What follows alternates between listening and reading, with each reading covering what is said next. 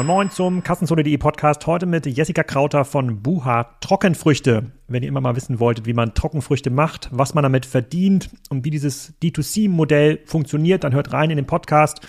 War eine Empfehlung von den Gründerinnen von Bear Swiss Benefit. Ist ein sehr, sehr ähnliches Business, vielleicht noch ein bisschen nischiger und umkämpfter, trotzdem wachstumsstark und spannend.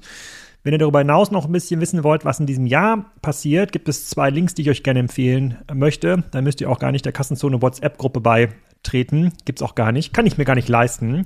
Und zwar einmal hat The New Yorker aufgeschrieben, wie man den neuen ja, Algorithmus von ähm, Chat-GPT verstehen kann. Die haben eine sehr, sehr schöne Analogie ähm, gefunden. Fängt an mit dem Xeros äh, Xerox-Desaster, das äh, Kopierbeispiel aus dem Internet. Und äh, ich glaube, das kann dabei helfen, den Algorithmus besser zu verstehen und auch besser zu verstehen, was man damit machen kann und was man eben damit nicht machen kann.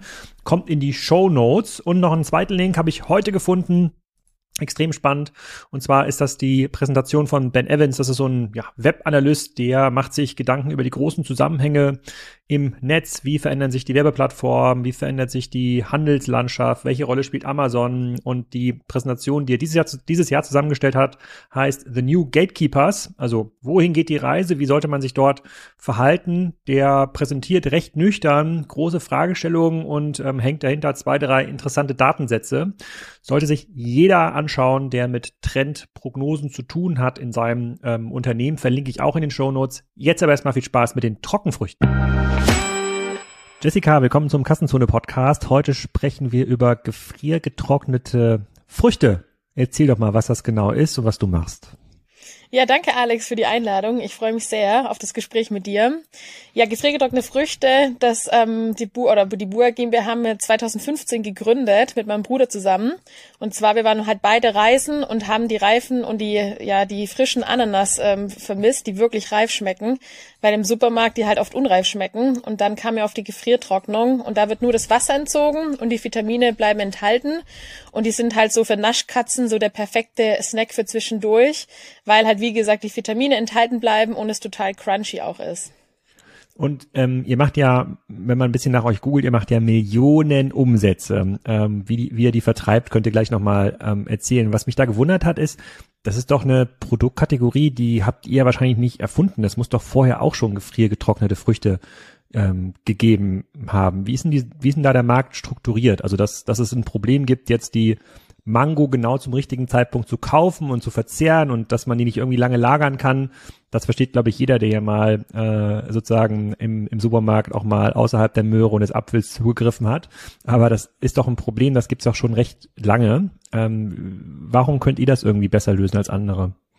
Also als wir gestartet haben, 2015, kann das fast keiner. Also ich war auf Messen unterwegs und äh, habe immer gemeint, so ja, hier, probiert mal, das sind gefriergetrocknete Früchte. Und ich wurde immer gefragt, hä, gefroren? Ähm, und dann ich so, nee, das ist nicht gefroren, das ist wirklich knusprig, das ist ein Snack, das sind Trockenfrüchte. Und ehrlich gesagt, 2015 kann das fast keiner. Inzwischen ist es so, dass es ähm, einige auch machen auf dem Markt und wir nicht mehr die einzigen sind. Aber wirklich, als wir sozusagen mit der Idee hochgekommen sind, da es gab gefriergetrockneten Kaffee ziemlich viel, gibt es ähm, gefriergetrocknete ähm, Nahrung auch für Tiere, aber so wirklich gefriergetrocknete Früchte, die halt wirklich auch häufig konsumiert werden, sozusagen als Snack, war noch nicht so vertreten 2015, als wir gestartet sind. Und, und wie habt ihr das dann gemacht? Habt ihr das in der Küche irgendwie selber ausprobiert oder gab es dann irgendeine Industrieanlage, die man sich da kaufen muss? Oder geht das auch im Thermomix vielleicht? Also die Gefriertrocknung, da haben wir Dienstleister, die das für uns machen, aber wir selber haben am Anfang sind wir als Smoothie-Unternehmen gestartet, weil wir gesagt haben, du machst die Früchte einfach in einen Mixer rein mit Wasser und hast dann einen frischen Smoothie und da war es aber so letztendlich, dass wir gemerkt haben, die Kunden nehmen es nicht als Smoothie, sondern die snacken das einfach nur. Und dementsprechend, genau, sind wir dann als ähm, Snack Company ähm, gestartet und haben sozusagen einen Pivot gemacht und haben sozusagen unser, ähm, ja, unsere, unser ganzes Marketing geändert und gehen jetzt sozusagen nur noch auf ähm, Snack oder ins Müsli. Also ich selber esse zum Beispiel die Himbeeren oder die Erdbeeren immer zum Frühstück ins Müsli und habe dadurch den Crunch auch drinne, den ich am Morgen sehr liebe. Okay, hast noch mal ein paar Eckdaten vielleicht von eurem Unternehmen? Wie viele Leute arbeiten da? Wie viele Erdbeeren gehen denn da so über die Ladentheke? Wie groß seid ihr denn? Ja, sehr gerne. Ähm, also dieses Jahr planen wir so circa mit ähm, 13 Millionen Euro Umsatz. Wir sind jetzt insgesamt 15 ähm, MitarbeiterInnen und ja, sind extrem gewachsen ab 2019, als wir gesagt haben, okay, wir gehen vom Handel sozusagen weg und gehen auf Online. Wir hatten 2019 ähm, 600.000 Euro Umsatz und dann direkt im Folgejahr 2020 mussten wir leider allen Leuten kündigen, weil wir gesagt haben, wir gehen nicht mehr in Handel und fokussieren uns auf Online und waren dann wirklich zu zweit, also mein Bruder und ich, und ähm, sind dann auf 2,8 Millionen Euro ähm, Umsatz gewachsen 2020 und dann im Folgejahr auf ähm, 9 Millionen Euro Umsatz und dementsprechend, ähm, genau, haben wir gemerkt, dass da nie da ist, aber halt wirklich primär online und unsere Hauptzielgruppe sind vor allem ähm, Mütter letztendlich, die äh, ja Bua auch kaufen, weil Kinder oft kein frisches Obst lieben und Bua mögen sie aber. Und das war der Key am Ende. Und, und erzähl mal ganz kurz, warum hat das mit dem Handel nicht funktioniert? Weil die ähm, Gäste, die hier im Podcast waren ähm, und zum Beispiel über die Höhle der Löwen äh, mal ihre Marke groß gemacht haben, deren Endziel ist es eigentlich immer in den Handel zu kommen, also bei Rewe und Edeka gelistet zu werden, weil das irgendwie den Mega-Boost auslöst. Und es ist ja irgendwie ja Common Sense, dass ähm, eine richtige Markenbekanntheit nur entsteht, wenn das in vielen Regalen ähm, ähm, ja gelistet ist und dann kann man sich online dann verlängern. Da gibt's dann irgendwelche Spezialmischungen oder Früchte, die der Handel nicht listen will. Und ihr habt ja im Handel angefangen, hast du gesagt. Das hat aber nicht funktioniert. Warum nicht? Weil das ja ein typisches Handelsprodukt. Also das würde ich einem Supermarkt, wenn das irgendwo liegt, ähm, vielleicht mal mitnehmen, mal ausprobieren. Ja, damals war die Zeit, glaube ich, noch nicht reif, weil wie gesagt, Gefriertrocken kannten nicht viele. Das Produkt an sich ist extrem leicht, es wiegt nichts und es ist teuer. Und dementsprechend war das extrem schwer für den Endkonsument, das Produkt an sich zu verstehen. Und wir waren damals halt auch nicht bekannt, also uns kannte keiner letztendlich. Und ich kenne mich selber, ich gehe durch den Supermarkt durch und wenn ich was nicht kenne, dann probiere ich es nicht aus. Ähm, inzwischen, glaube ich, könnten wir im Handel Fuß fassen und es wird funktionieren. Aber wir haben halt auch gemerkt, es ist extrem geldintensiv, dadurch, dass man eine Marge abgibt, dadurch, dass die, ähm, die Handelspartner relativ spät zahlen, haben wir gesagt, wir fokussieren uns auf Online, weil wir da letztendlich von der Liquidität her viel besser dastehen, anstatt im Handel, wo letztendlich ja das Geld 60, ja, 60 Tage später ähm, aufs Konto kommt. Und ja, wir waren, wie gesagt, 2019 dadurch fast insolvent. Unsere Investoren haben gesagt, okay, sie glauben weiter an uns. Wir haben denen eine neue Strategie vorgestellt und die haben dann uns nochmal ein Wandeldarlehen gegeben. Und mit dem Wandeldarlehen sozusagen waren wir dann von Tag eins ähm, profitabel und haben uns wirklich nur noch fokussiert auf Influencer-Marketing und das habe ich quasi dann am Anfang selber gemacht, dass ich ganz viele Influencer angeschrieben habe, den Bua geschickt habe und dass die den knusprigen Crunch quasi probieren konnten und dementsprechend ja haben wir es dann geschafft, aus ähm, der Fassbleide sozusagen uns wieder aufzurappeln. Hm, verstehe. Vielleicht kannst du noch mal ein bisschen was zum Produkt selber sagen. Ich bin auf eurer Website jetzt hier und habe da direkt auf der Startseite auf gefriergetrocknete Erdbeeren geklickt. Da sind auch 2000 Bewertungen drauf. Das heißt, da läuft ja, da läuft schon eine ganze Menge Traffic, wenn da über 2000 Leute das Ganze bewertet haben. Ich sehe jetzt hier die große Erdbeerdose. 96 Gramm, da sind 70 frische Erdbeeren drin, 22 Euro. Hm, ich weiß jetzt nicht, was kostet nochmal so ein Erdbeerkörbchen, wenn man das kauft bei Karls Erdbeerhof an dem kleinen Wegelchen. Da sind wahrscheinlich 50 Erdbeeren drin für 5 Euro, aber es wirkt jetzt natürlich erstmal sehr teuer. Also magst genau. du mal ein bisschen genau. erklären, wie das, wie sich das zusammensetzt? Also bleibt da bei euch 19 Euro hängen oder ist der auf der Produktions- und Lagerprozess dann doch äh, kostenintensiver? Schön wäre es, nee, leider nicht. Ähm, das Produkt ist an sich extrem teuer und wir haben nicht mehr, also bei uns bleibt nicht viel hängen dadurch, weil letztendlich die Frucht reif geerntet wird. Das ist der Unterschied zu den Supermarktfrüchten, die unreif geerntet werden. Das heißt, die werden reif geerntet, das wird direkt dann vor Ort eingefroren und dann wird durch ein Vakuum das Wasser entzogen und dadurch bleiben die Vitamine auch enthalten und die Mineralien und aber auch letztendlich die Strukturen, die Farbe und alles. Und der Prozess an sich ist halt ein bisschen aufwendiger und dementsprechend ist das Produkt auch teurer an sich. Aber man hat halt dadurch das ganze Jahr frische Erdbeeren zu sagen, die halt wirklich geschmacksintensiv schmecken und halt ein, ein Snack, der halt nicht matschig wird oder der halt nicht ähm, quasi verfault. Okay, das heißt, man braucht so eine Maschine, die es friert und dieses das Vakuum da ähm, er, erzeugt. Das ist jetzt auch wahrscheinlich nichts, was man von der Stange kaufen ähm, kann. Aber für so ein populäres Produkt, also Erdbeeren, Himbeeren, ja, ich glaube, die Erdbeere ist ja, glaube ich, die Frucht in, in, in Deutschland, äh, die, ja. da, die, die am liebsten ist. Hast du nicht Angst, wenn der Robert Dahl hier mithört? Und ich habe mir sagen lassen, manchmal hört er mit, wenn er das, äh, wenn er sich selber so eine Maschine kauft und da in Rövershagen auf dem Hof stellt, dann kann er da die ganze Zeit Erdbeeren reinkippen und äh, dann die große Dose 100 Gramm für 10 Euro ähm, verkaufen, dass das dann so disruptiert wird? Naja, unsere Mission ist from farm to table, dass wir quasi auch vertikal noch mehr integrieren wollen letztendlich. Ähm, ich glaube, es ist nicht immer nur die Produktion letztendlich, äh, ja, was den Erfolg verspricht, sondern auch, wie man ein Produkt vermarktet. Und ich glaube, ähm, da sind wir auch stark. Also wir schauen auch extrem auf die Qualität, dass wir wirklich gut, eine gute Qualität ähm, uns besorgen.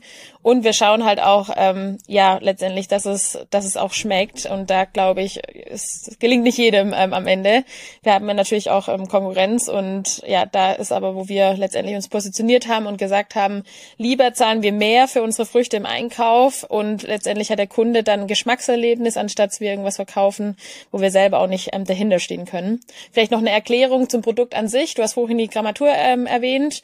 Man sagt sozusagen, dass 10 Gramm frische Früchte, 100 Gramm, ähm, nee, andersrum, dass 10 Gramm sozusagen frische Früchte 100 Gramm, Bu nee, also 10 Gramm Bua-Früchte sind 100 Gramm frische Früchte.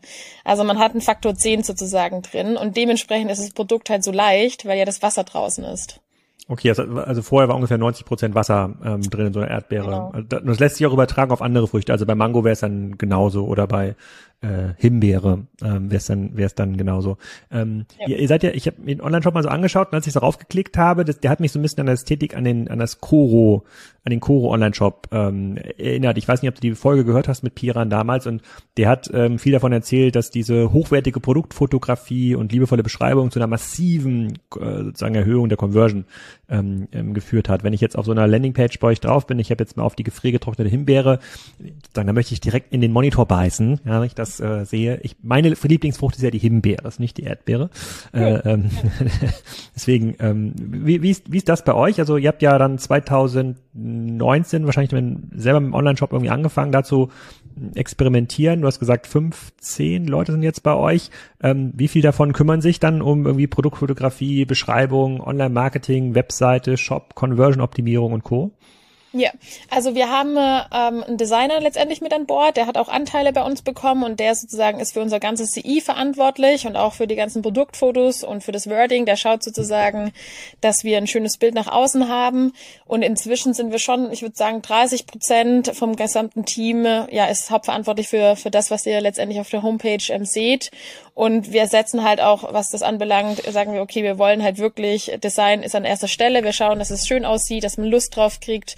Und aber, dass, dass nicht nur das Design passt, sondern auch das Endprodukt am Ende. Sozusagen, dass das, was wir online zeigen, das auch ist, was am Ende der Kunde bekommt. Also, das authentisch vor allem rüberkommt. Mhm.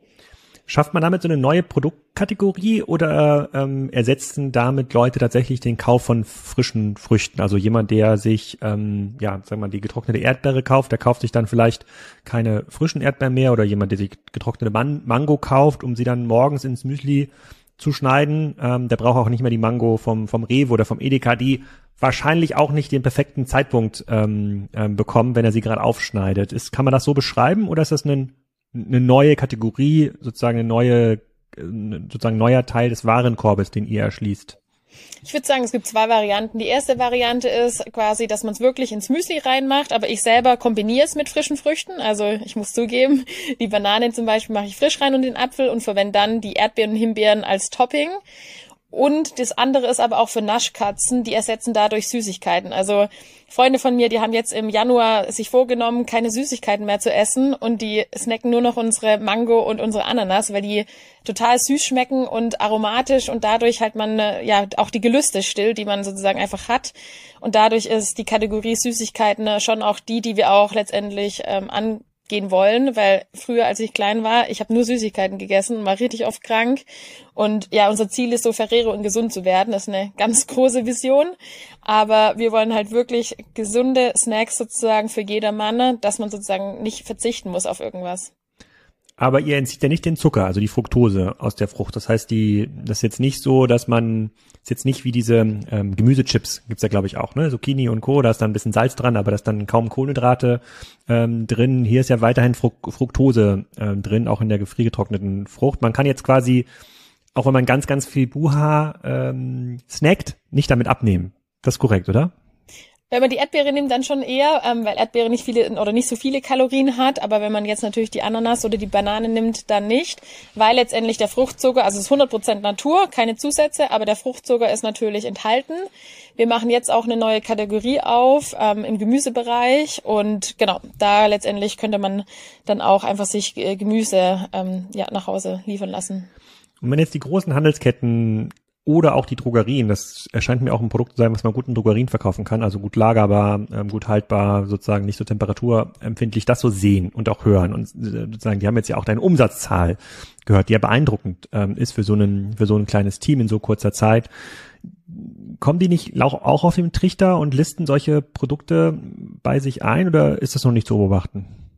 Doch, wir haben auch aktiv Anfragen, aber wir haben wirklich auch, weiß ich, eine Mülle oder sonstigen ähm, Händlern abgesagt, weil wir gesagt haben, nein, wir wollen uns jetzt wirklich nur auf Online fokussieren und eher auf die Expansion in andere Länder. Ähm, wir wollen jetzt sozusagen Benelux angehen, dieses Jahr als Ziel und dementsprechend haben wir wirklich gesagt, nee, wir fokussieren uns, weil das war der Key warum wir auch letztendlich so schnell gewachsen sind oder weil wir zu ganz vielen Sachen Nein gesagt haben.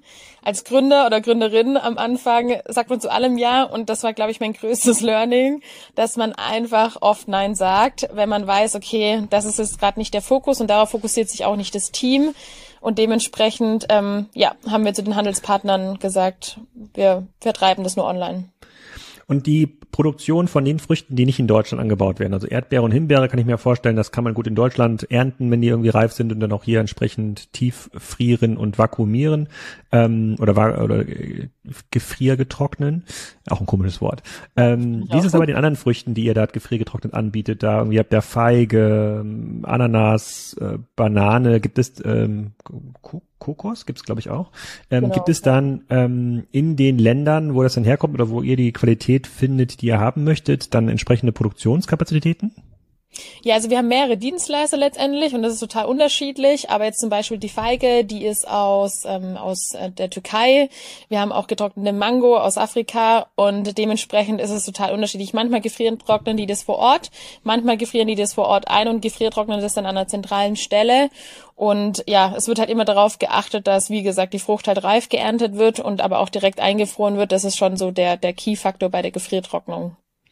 Und dann lass mal auf die Kanäle gehen, auf denen ihr verkauft. Also der Online-Shop ist klar, sozusagen Online ist euer Fokus, aber euch gibt's natürlich auch bei ähm, bei Amazon, also wegen Buha, Buha-Suche. Also da ist ja dann auch immer die Gefahr, dass dann darunter, sehe ich hier nämlich gerade bei Amazon, dass dann jemand gelistet ist, der ein ähnliches Produkt, vielleicht sogar eure Optik ähm, kopiert, aber im Preis äh, sozusagen unter, unterschneidet. Und du hast ja gerade gesagt, ihr könnte jetzt nicht mal so einfach 50 Prozent günstiger werden. So viel Marge hat das Produkt gar nicht in dem Qualitätsanspruch, in dem ihr das herstellt.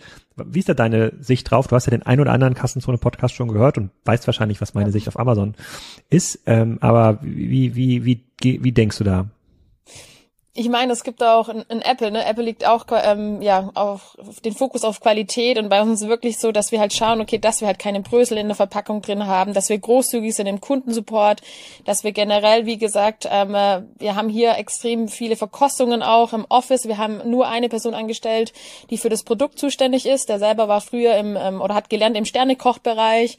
Das heißt, wir wollen uns halt abheben letztendlich, dass wir so eine Geschmacksexplosion dem Kunden liefern und dadurch sind wir halt auch teuer teurer letztendlich als die Konkurrenz. Aber ähm, ja, mein Bruder und ich, wir sagen, wir wollen halt hinter dem Produkt stehen und wir wollen es auch selber konsumieren und wir wollen halt, wir haben aus Leidenschaft gegründet letztendlich und wir wollen glückliche Kunden haben und das ist unser oberstes Ziel. Und ja, die Kunden wissen, was sie quasi bei uns bekommen und ähm, ja, wenn sie unzufrieden sind, dann schreiben sie uns und dann versuchen wir sie wieder glücklich zu stimmen.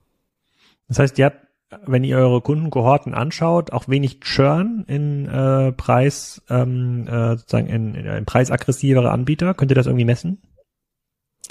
Ähm, also wir haben so zwischen 30 und 35 Prozent Wiederkäufer. Ähm, genau, das ist so die Benchmark, die wir haben. Wie groß schätzt du den Markt ein? Die 20 Millionen, die du gerade beschrieben hast, die macht ihr dann wahrscheinlich vor allem in Deutschland, ne?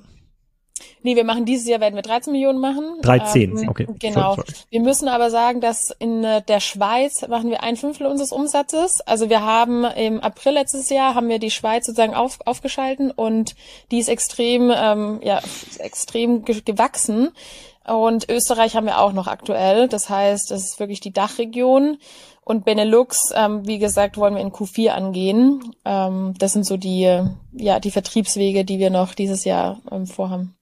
Wie habt ihr das denn geschafft, als ihr 2019 gestartet seid mit dem Online-Shop? Äh, werdet ihr wahrscheinlich nicht 100.000 Euro in Online-Marketing gesteckt haben. Bei, bei so einem Produkt, was so erklärungsbedürftig ist, kann ich mir nicht vorstellen, dass das ähm, zumindest kurzfristig zu profitablen Umsätzen führt. Wie seid ihr denn zu den ersten Umsatzmillionen gekommen? Ihr habt ja auch dann Warenkörbe, die sich im Bereich keine Ahnung, 20 bis 100 Euro abspielen, jetzt auch nicht riesige Warenkörbe, ihr braucht ja relativ viele Bestellungen. Woher kamen die?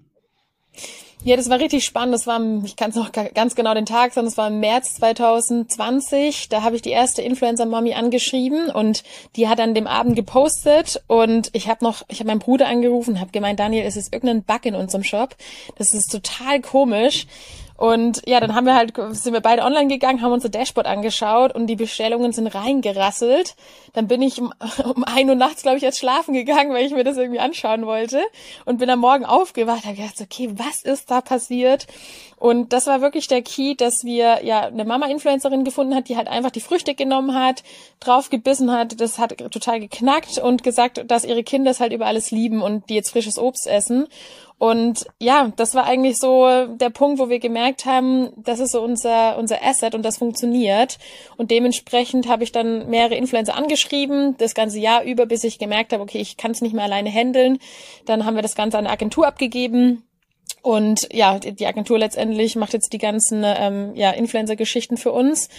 Und das war eigentlich so der Startpunkt von dem Ganzen. Und dann natürlich haben wir gestartet mit Klaviyo. Dort haben wir, schicken wir auch Postkarten zum Beispiel raus. Wir haben aber auch gestartet, ähm, Facebook-Ads zu schalten, die letztendlich ähm, ja auch richtig gut angelaufen sind. Und jetzt gerade starten wir auch noch so ein bisschen ähm, ja mit YouTube und ähm, aber auch mit Google Ads, mit Google Shopping. Genau. Mhm. Sorry, hat jemand geklingelt, da, da rastet immer der Hund direkt aus. Ich hoffe, das hat man gehört. Ähm, und ist es immer noch dieser Hebel äh, gesunde Ernährung für Kinder oder ist es dann eher die, ähm, ja, die junge Familie oder der ernährungsbewusste sozusagen Müsli-Konsument, der sich das dann äh, sozusagen wie du oben aufs Müsli äh, streut? Weil dazu habe ich nämlich eine Frage zur jungen ähm, Familie. Die Kinderarztszene sieht das ja mal ganz kritisch, weil die junge, junge Mütter ihre Kinder mit Smoothies vollstopfen. Wirkt gesund, aber es äh, ist super schrecklich für die ja. Ernährung der, äh, äh, der Kinder. Habt ihr da irgendwie eine Meinung zu oder ähm, oder ist es gar nicht mehr die Kernzielgruppe, sozusagen die Mami-Influencerin? Ähm, doch, wir haben die Nadine quasi, also Nadine ist unsere, unsere Zielgruppe sozusagen. Ähm, und die Nadine, die ist aber schon jetzt inzwischen ein bisschen älter. Ähm, die Kinder sind auch schon ein bisschen älter. Und wir haben sozusagen die Zielgruppe ein bisschen ausgeweitet. Was es anbelangt, den oder die andere Argumentation, die du gebracht hattest mit, okay, mit viel Zucker. Wir sagen ja, wie gesagt, wir sind die gesunde Snack-Alternative für Schokolade oder für andere Dinge. Mhm. Und wenn die Kinder anstatt in, zur Schokolade zu Bua greifen, ist es, glaube ich, für die Eltern besser, als äh, wenn sie zur Schokolade greifen.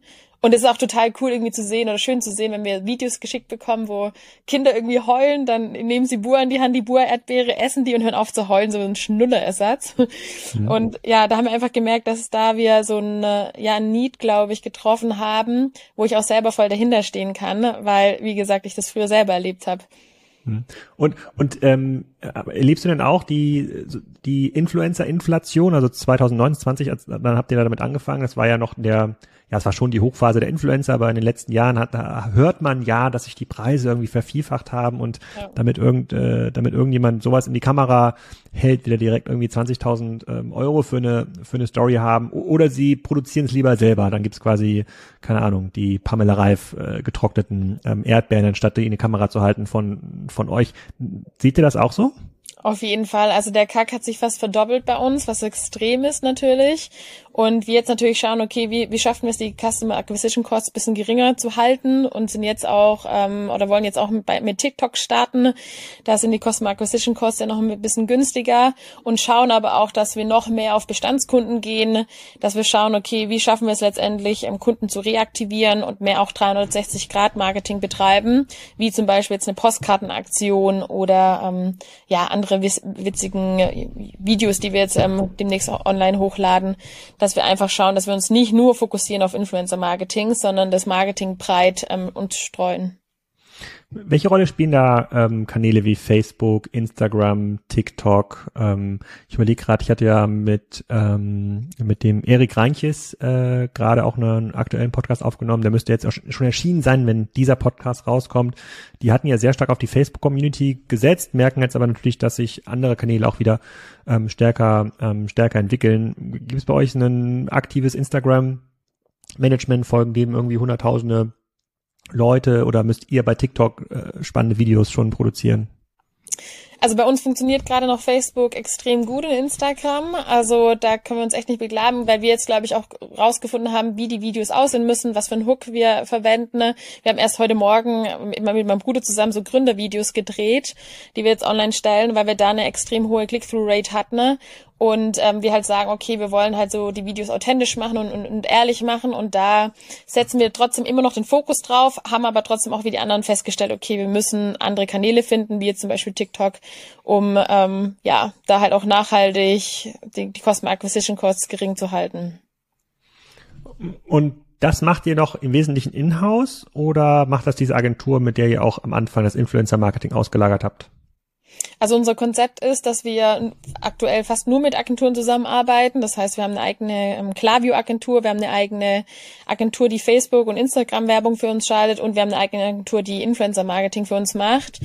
Dementsprechend sind wir, was Agenturbusiness anbelangt, ähm, extrem groß aufgestellt und deswegen auch das Team ist dementsprechend ja klein. Also ich meine, 15 Mitarbeiter, davon sind 10 nur festangestellt und 5 Werkstudenten, ist für die Umsatzgröße, die wir haben, ja schon sehr gering und deswegen ja, haben wir noch starke Agenturen an der Hand, die uns da supporten.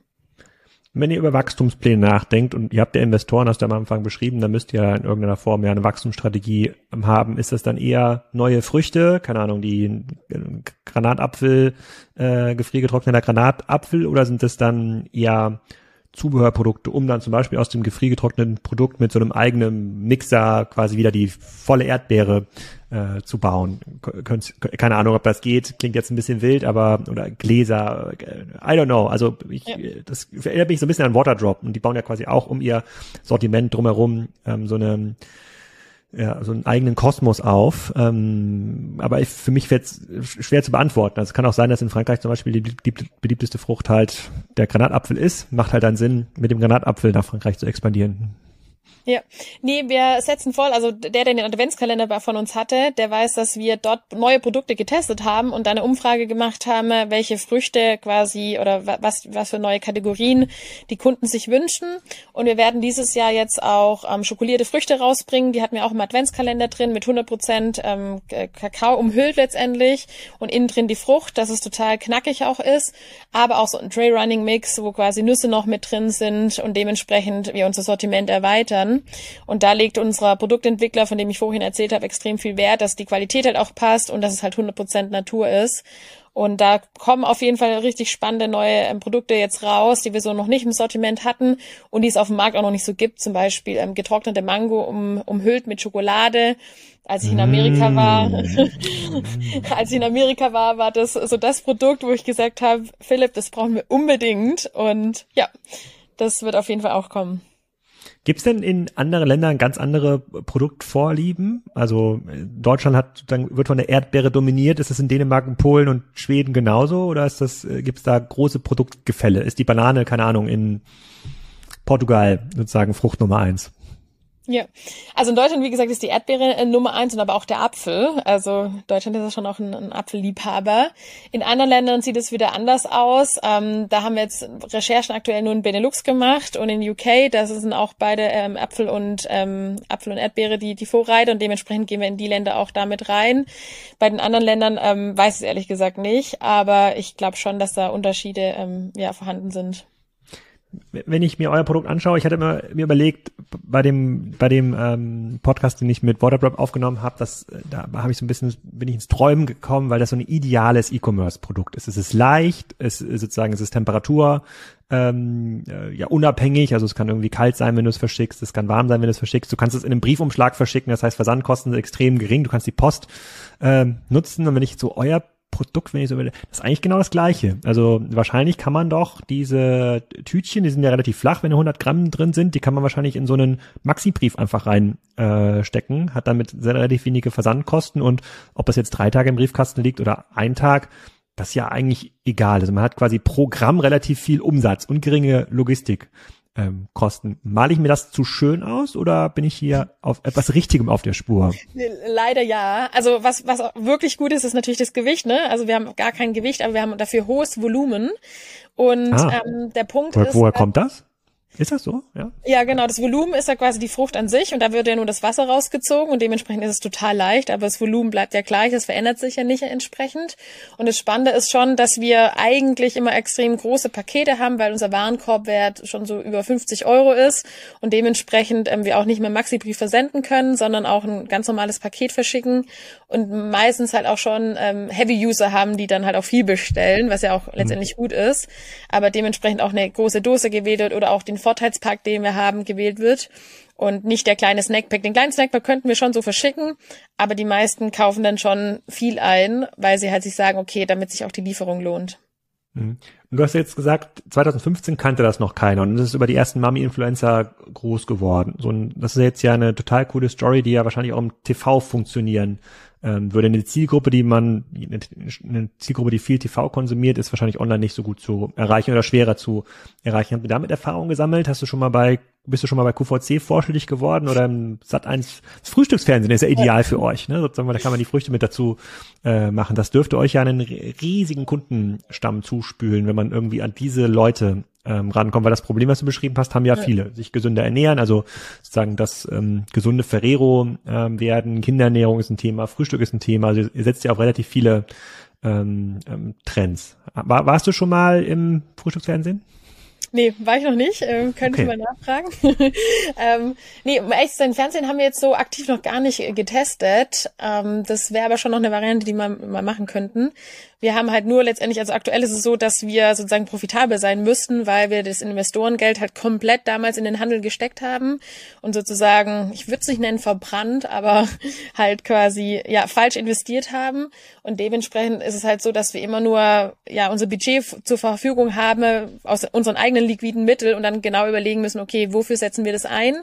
Dieses Jahr setzen wir den Fokus auf Brand, dass wir sagen, hey, wir wollen quasi eine Love Brand werden und wir setzen darauf den Fokus und schauen einfach, dass wir ähm, ja organisch mehr wachsen und dementsprechend haben wir jetzt noch nicht irgendwie Fernsehen in Betracht gezogen, aber wäre auf jeden Fall eine Idee. Gute Idee, Alex.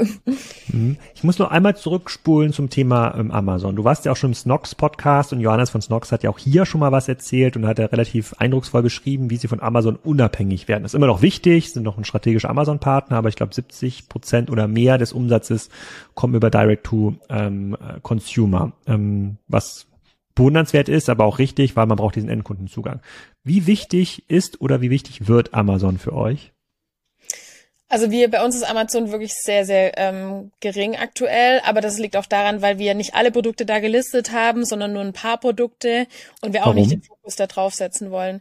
Weil wir sagen, dass, also wir wollen halt wirklich das, die Brand sozusagen in den Vordergrund stellen und nicht letztendlich über eine andere Plattform verkaufen und ich weiß nicht, die Leute wissen ja, Amazon nimmt zwischen 15 und 20 Prozent Marge letztendlich und wir sagen halt, okay, wir wollen wirklich eine, eine starke Brand werden und nicht abhängig sein von Amazon und dementsprechend haben wir halt schon ein paar, also ich glaube nur drei, vier Produkte oder fünf Produkte bei Amazon gelistet und den Rest findet man alle auf unserer ähm, Webseite. Was natürlich schon spannend ist, ich glaube, einige kaufen uns auf Amazon, wenn sie am nächsten Tag, wenn sie Prime, ähm, wenn, wenn sie am nächsten Tag ein Geschenk haben wollen und wir nicht Prime liefern aktuell. Das ist schon auch ja ein Punkt, wo wir wissen, okay, dass Leute auf Amazon gehen und dort dann eher Bua bestellen, anstatt auf der Webseite. Aber wir wollen ein Kundenerlebnis haben und das schaffen wir auf unserer Webseite. Da erklären wir auch, okay, woher kommen die Früchte? Wir erklären, was ist Gefriertrocknung? Wir erzählen was über unsere Geschichte und das ist das eigentlich, äh, was wir wollen. Und bei Amazon kann man halt nicht so viel Storytelling quasi machen. Das stimmt. Ich habe jetzt gerade mal nach gefriergetrockneten Erdbeeren gesucht. Da taucht die in den organischen Ergebnissen auch erstmal lange nicht auf. Koro taucht übrigens auf. Ähm, ja. Die sind ja quasi im Vergleich zu euch eher Budget-Anbieter, wenn ich mir so anschaue, wie ist das Verhältnis von Volumen versus äh, ähm, versus Preis. Aber da sagst du, dass die Experience nicht so gut und wahrscheinlich ist der ähm, Genuss, wenn man auf diese Erdbeere beißt, nicht so überzeugend. Wie bei euch. Genau, also bei uns steht, wie gesagt, der Genuss im Faktor, äh, im Vordergrund und mein Bruder und ich, wir sind auch einfache Foodies und Genussmenschen und dementsprechend, ja, wollen wir das Genusserlebnis auch teilen mit anderen.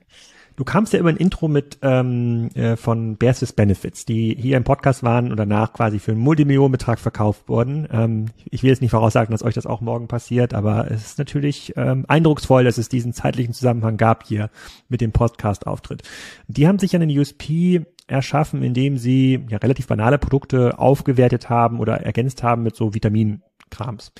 Ähm, das wäre doch auch für euch eine Möglichkeit. Also man könnte ja quasi die Produkte gefriergetrocknen und es gibt ja bestimmt irgendeinen Prozess, wo man sagen kann, hier gibt's die gefriergetrockneten Erdbeeren noch mit Vitamin D, insbesondere ganz wichtig für die Kinder, die äh, viel zu wenig Sonne ähm, bekommen und dann gibt's noch ein bisschen Calcium, die Zinkhimbeere, ach die Zinkhimbeere, das ist eigentlich eine geile Marke. Ähm, äh, ist das irgendwie ein Thema, bei dem du sagst, das könnte was sein ähm, für euch? Also, also sp spannendes Thema auf jeden Fall. Wir haben nächste Woche unseren, mit unseren Designern zwei Tage Workshop, was das anbelangt. Wir selber sagen aber Bua heißt Frucht auf Indonesisch und wir sagen, okay, wir wollen 100% Natur bleiben und keine Zusätze, weil die Natur eigentlich alles so bietet, was der Mensch braucht an Nährstoffen. Und dementsprechend, ähm, ja, sagen wir 100% Natur, keine Zusätze. Und da werden wir das Produktportfolio jetzt ähm, erstmal ausweiten und ich glaube, das reicht erstmal vorab, um äh, das Produktportfolio und auch die Kategorien zu erweitern und da auch in dem Bereich einfach zu wachsen.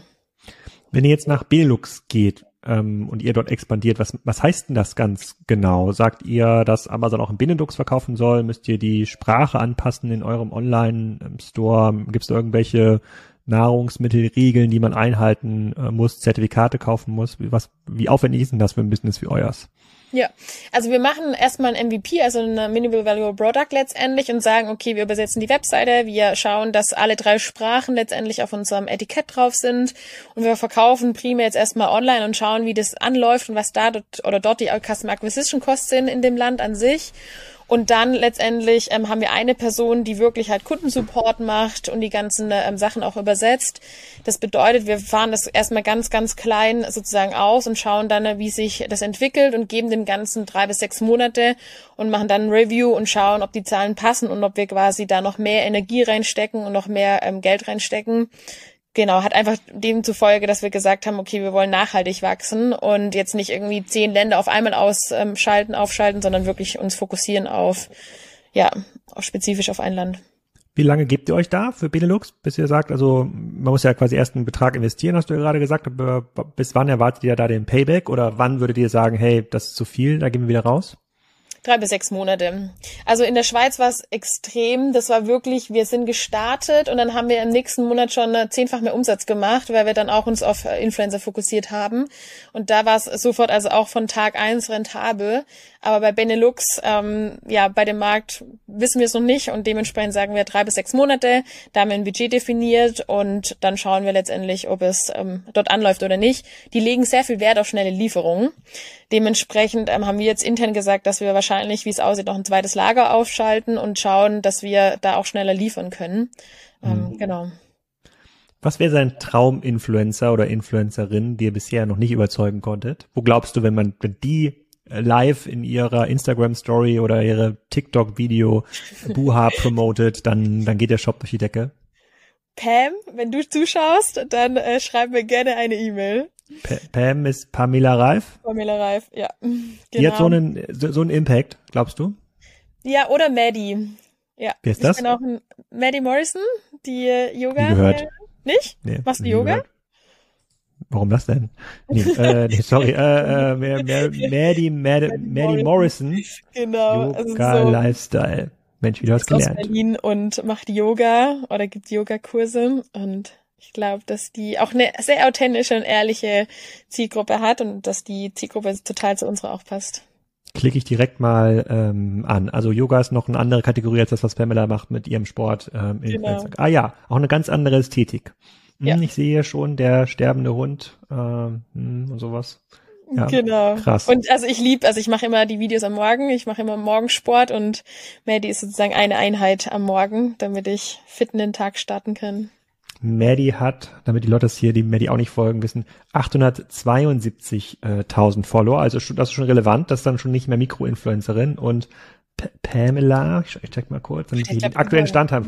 Neun Millionen Follower. Neun Millionen sogar, okay. Ja, Wahnsinn. Nochmal eine andere Dimension, ja. aber ja. Ja, aber ich glaube, Pamela hört den Podcast nicht, der ist nicht für sie ähm, äh, relevant. Hat bisher auch alle Avancen, äh, sozusagen, die ich unternommen habe, sozusagen, habe sie abgewehrt, hier zu Gast ähm, zu sein.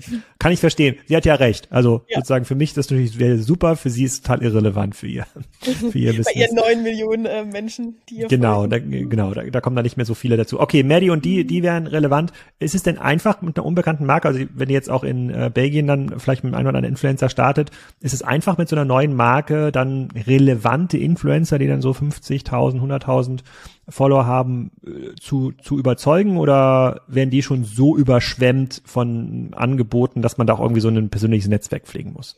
Also das Spannende ist, dass wir über Geschmack gehen. Das heißt, wir schicken auch immer Testprodukte raus. Also zum Beispiel die Anna Johnson, eine Freundin von mir, der ihre Freundin, die arbeitet oder hat mit ihr zusammengearbeitet und die hat Bur einfach so probiert und hat dann das auch mal einfach so in ihrer Story erwähnt. Und da habe ich mich auch gewundert, okay, was ist heute passiert? Ähm, wir haben irgendwie voll den Ausschlag im Shop. Und dann haben mir Freunde geschrieben, so, hey, Anna Johnson hat gepostet. Und ich so, was? Okay, wir haben ja gar nichts mit ihr irgendwie vereinbart oder keine Kooperation mit ihr abgemacht. Und ja, da haben wir schon gemerkt, dass alles über Geschmack geht. Also wir haben danach sozusagen einen Kooperationsvertrag mit ihr geschlossen, aber es lief auch nur über Geschmack. Also die hat es probiert, fand's lecker und war selber davon überzeugt. Und das finde ich auch wichtig, dass die Influencer überzeugt sind davon. Und ich kann es überhaupt nicht leiden, wenn Influencer sozusagen etwas posten, was sie noch niemals probiert haben oder noch niemals getestet haben, weil ich einfach ein Fan bin oder auch einfach unser, unser Unternehmen hat den Wert Ehrlichkeit und Authentizität. Und das ist einfach auch, was uns wichtig ist bei Influencer, dass die halt, wenn die unser Produkt quasi promoten, auch das ehrlich promoten und dahinter stehen und selber auch konsumieren und nicht nur quasi, weil sie Geld bekommt, das irgendwie promoten andere Arten von Koops. Ich hole noch mal den Robert Dahl hier aus der Kiste ähm, raus, sozusagen die äh, Bua Karls Erdbeerhof Koop. Wäre das was? Ja, kann sich sehr gerne Ich guck mal, ich guck mal schnell den Karls Erdbeerhof Shop, ob es da nicht auch gefriergetrocknete Erdbeeren gibt. Das habe ich vorher gar nicht geprüft. Vielleicht gibt es das ja schon. Karls.de. Schauen wir mal. Die sind ja sehr umtriebig. Ja, das stimmt. Aber die machen auch echt eine gute Arbeit. Also ich liebe die, die Brand auf jeden Fall. Das stimmt. Dann vielleicht TV, habt ihr noch nicht probiert? Gibt's andere ähm, Touchpoints, die stationär waren nach dem stationären Handel? Also macht ihr irgendwie so Pop-up-Stores im Bahnhof, auf irgendwelchen Messen, ja. irgendwo man es euch, euch erleben kann? Und wenn ja, was war die Erfahrung? Also wir haben am Anfang ganz viel, ähm, wir waren ganz viel auf Messen vertreten. Dadurch haben wir auch unsere zwei Investoren gefunden. Also einmal Square One Food, ähm, wir auf der Biofachmesse in Nürnberg kennengelernt und unser Erstinvestor 2015 auf der Vegan World in München. Das heißt, Messen waren extrem gut, um letztendlich Investoren kennenzulernen. Stimmt, und die anderen Investoren haben wir in Hamburg auf der da war ein Hamburg Food Camp kennengelernt. Also das heißt, alle Investoren kamen über Messen letztendlich rein, also sehr gute Erfahrungen gemacht und auch gute Erfahrungen gemacht, um direkt das Feedback zu bekommen. Ne? Also mhm. ich habe immer gefragt, wollt ihr eine knusprige Ananas probieren? Und dann hieß ah nee, ich mag keine Trockenfrüchte. Und dann haben sie es probiert und dann haben so krass, das haben sie jetzt nicht erwartet. Und man kriegt halt ein direktes Feedback und das ist halt beim Online-Business nicht der Fall. Und man kriegt ein direktes Feedback, okay, wer ist die Zielgruppe? Man weiß, okay, bei uns Frauen, also wir haben echt über 90 Prozent Frauen. Es kamen immer Frauen an den Messestand und haben probiert und der Mann stand immer so fünf Meter weiter dahinter und die Frau immer so, oh, das musst du probieren. Und dann kam erst der Mann vor und hat es probiert und fand es gut, aber es waren meistens die Frauen, die die Männer dann überzeugen mussten oder durften. Und Erfahrung auch, ähm, was wir gemacht haben, ist ähm, mit einem Pop-up-Store in äh, im Alexa in Berlin. Da haben wir einen Wettbewerb gewonnen und durften dann for free sozusagen im Alexa, das war über drei Monate hinweg, einen Pop-up-Store aufmachen, den wir kostenlos bekommen haben, wo wir einfach testen konnten, okay, wie kommt es auf der Fläche an, das Produkt und haben dann vor Weihnachten sozusagen ähm, Buas verkauft. War extremst anstrengend, weil Personal, man muss immer schauen, dass jemand da ist mit einem Lager, was immer die Sachen oder die Produkte quasi an den Stand bringt. War eine spannende Erfahrung und hat auch, glaube ich, auch echt viel Reichweite gebracht, weil da extrem viele Leute natürlich ins Alexa reinstürmen, aber auch steckt ein hoher Aufwand auch dahinter. Mhm. Gibt es denn irgendwelche, ich habe gerade übrigens geguckt, Karls Erdbeerhof hat es, äh, ist preislich auf eurem Niveau äh, tatsächlich und scheint nicht so gut zu laufen. Bei denen, äh, also hat gar keine Bewertung das Produkt im Online-Shop. Andere haben da ganz viele Bewertungen. Soll ich mal anschreiben, ob sie doch kooperieren wollen? ja, ich glaube, es wäre zumindest, äh, ich fände nicht unsmart. Ich glaube, es gibt eine Win-Win-Situation zwischen beiden ähm, Unternehmen. Ähm, gibt es denn irgendwelche Dinge, die man nicht gut gefriertrocknen kann? Ich überlege nämlich gerade, was so Expansionsfrüchte wären und zum Beispiel Trüffel, ja, ist ja auch so ein Ding, was äh, sozusagen sich nicht perfekt lagern lässt. Man braucht aber diesen Trüffelgeschmack auf, auf sowas wie hm, Nudeln oder auf anderen äh, Dingen drauf. Könnte man das gefriertrocknen? Gute Frage, müsste ich mal mitnehmen ins Team. Fände ich äh, spannend, weil wir haben gestern erst wieder die Diskussion gehabt, dass wir Trüffel über alles lieben. Trüffel ist ein Pilz, ne? das ist gar keine Frucht, oder? Ja, nee, ist ein Pilz. Aber könnte man bestimmt auch gefriertrocknen. Das wäre bestimmt auch, auch möglich. Ich, ich suche mal nach gefriergetrockneten Pilzen. Wenn es die gibt, müsste man auch Trüffel gefriergetrockneten Also Pilze kann man gefriertrocknen, auf jeden Fall. Ja, ja das geht. Ja. Also sowas wäre ja cool, weil da, da ist ja sozusagen das, bei, bei Früchten habe ich immer das zumindest Problem, da gibt's natürlich dann auch mal Angebote im Supermarkt, man, man, man hat das Gefühl, so man kriegt irgendwie ein paar hundert Gramm Erdbeeren für zwei Euro, ne, sozusagen in der, in der Schale. Aber dann bei so Dingen, die so ganz exklusiv sind oder die schwer erreichbar sind, wenn man es da schafft, dafür eine Marke aufzubauen, weil man sagt, hey, wenn ich die gefriergetrockneten Trüffel bei euch kaufe, dann ist das sozusagen das, das, das der perfekte Trüffel, dann kriege ich die perfekte ähm, Trüffel, Nudel, was auch immer äh, hin. Das finde ich auch total ähm, spannend und super also ich internationalisierbar. Ich stelle mir auch Trüffel mit Schokolade vor, so, ne? Das stelle ich mir auch sehr gut vor. Es gibt ja immer so mm, das. Trüffel aufs Müsli. Mm, oder so. Ja. Trüffelmüsli gibt's auch noch nicht. Ja, siehst du mal, siehst du mal. Ja. Wenn ich groß, wenn ich groß bin, arbeite ich Marketing. Ja, ich glaube ähm, echt. Da hast du auf jeden Fall Talent drin, Alex. Ja. Okay, dann äh, zum Abschluss vielleicht. So 2023 hat gerade angefangen. So Belgien oder Benelux ist, äh, fairerweise ist ja Benelux im Wesentlichen Holland, aber äh, Benelux ist euer nächstes ähm, Expansionsziel. Noch andere große Pläne dieses Jahr? Ja, also das auf jeden Fall, was ich gesagt habe, dass wir ein bisschen wegkommen von Paid und mehr auf Brand gehen. Das ist auf jeden Fall ein Ziel, dass wir schauen, dass wir mehr, mehr, mehr Presse machen, also in Magazinen quasi erwähnt werden, dass wir mehr, ähm, ja, vielleicht Ihr müsst ins Fernsehen. Frühstücksfernsehen. Habe ich mir, habe ich mir notiert auf jeden Fall. Mhm. Also das auf jeden Fall, solche Sachen, ähm, darauf wollen wir uns fokussieren dieses Jahr und halt wirklich eine Love-Brand zu werden und neue Produkte rauszubringen, wo wir merken, okay, da ist das Produktportfolio ein bisschen größer und wir sprechen dadurch auch mehr Leute an. Das sind die nächsten Ziele.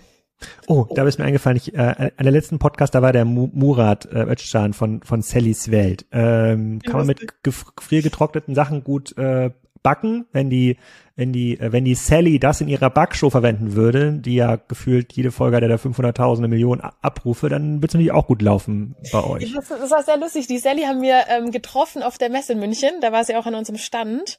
Und ja, man kann sehr gut backen mit den Früchten. Ne? Also mit ihr in der Kurve auch genial. Vielleicht müsste ich die nochmal anschreiben. Ich glaube, ich habe sogar Kontakt. Ja, oder ein paar Früchte schicken in, ins Silicon Valley. Ja. Genau, Silicon ja. Valley. Ja. genau. Nee, also es ist optimal zum Backen. Ich mache zum Beispiel Muffins immer damit. Oder was auch richtig lecker ist im Sommer, so Infused Water, dass man die Himbeere ins Glas Wasser reinmacht. Und dann hat man ein schön rotes ähm, Glas Wasser und sieht auch schön ähm, aus. Oder für die Partyleute Insekt rein. Das ist auch Infused Water. Oh, das ist ja ein Waterdrop-Konkurrent dann. Infused das ist ja auch 100 Millionen Business. Interessant. Das, ihr könnt quasi, wenn, wenn ihr diese Früchte anders, anders, ähm, das finde ich eigentlich auch noch ganz cool, wenn man diese Früchte anders darbietet in Tablettenform. Also wenn ihr sie quasi einfach mörsert, das kann man ja wahrscheinlich super machen. Äh, und dann als Waterdrop-Alternative, sozusagen ohne Zusatzstoffe, sondern sozusagen echte Erdbeere im Glas. Das kann ich mir auch noch gut vorstellen, weil in Tablettenform äh, kann man natürlich auch viel teurer verkaufen, Programm, als, äh, als diesen Beutel. Ah, ich habe noch zwei, drei andere Ideen, schon, die genau, verrate ich nachher. Wir auch schon im Gespräch. Ähm, ja. Wir haben es noch nicht hinbekommen, aber ähm, sind auf jeden Fall, ja, ist auf jeden Fall ein spannendes Thema. Vor allem, um das Sommerloch zu überbrücken. Weil im Sommer, genau, haben wir halt wirklich auch das Thema, dass viele halt frische Früchte haben und da haben wir schon echt überlegt, ob wir irgendwie Infused Water mäßig was machen oder eismäßig was machen, geht ja auch. Hm. Ähm, ich mache zum Beispiel auch manchmal wirklich mit einfach die Bua-Erdbeeren in Mixer rein, dann äh, Cashewkerne rein, Eiswürfel rein und Datteln, mixe es und hab dann ein total gesundes Eis. Also das kann man auch machen. Ähm, für solche Sachen eignet sich auf jeden Fall auch. Dann überlege ich mir noch, was habe ich noch interviewt? Hier äh, genau äh, letzte Folge müsste auch hier live äh, gegangen sein. Die äh, die Chefin vom Weber Grill. Vielleicht kann man irgendwas mit Grillen auch machen. Das ist ja ein perfektes Sommer äh, Produkt, die Grillerdbeere. Na gut, wir, wir schweifen hier so ein bisschen, äh, wir schweifen hier so ein bisschen ab. Ich äh, mal an, Alex, und dann brainstormen ja. wir ein bisschen. Genau. Ich merke schon, Marketing ist auf jeden Fall dein Thema. Und die, hast auf jeden die getrüffelte Grillerdbeere mit Schokolade. Mm, geil. Mm. So, gut. Äh, erstmal großen Respekt für euer, sozusagen für das, was ihr erreicht habt. Großen Respekt auch ähm, für den Pivot, den ihr gemacht habt Richtung ähm, Online und dass ihr das auch so stringent ähm, durchhaltet. Ich bin gespannt, wie sich das weiterentwickelt. Ich werde das gleich mit meiner Frau besprechen, wie getrocknete Früchte sozusagen in der Kinderarztszene im Detail diskutiert werden. Äh, Smoothies sind der große Feind der Kinderärzte, ja, kann ich dir schon sagen. Und äh, ähm, genau, dann bis zum nächsten Mal oder vielleicht auf einer Messe dann in Live sozusagen zum Tasting. Sehr schön. Danke, Alex, für das nette Gespräch. Das war's. Sonntag geht's weiter mit Energiezone zum Thema Heizungen. BDR Thermea war zu Gast. Also so heißt das Unternehmen von dem Christian, was da zu Gast war, sind sehr, sehr groß in Europa im Bereich Heizungsbau, konnte einige grundlegende Energiezone-Fragen beantworten. Da gehen wir alle schlauer nach dem Podcast nach Hause. Tschüss, schöne Woche noch.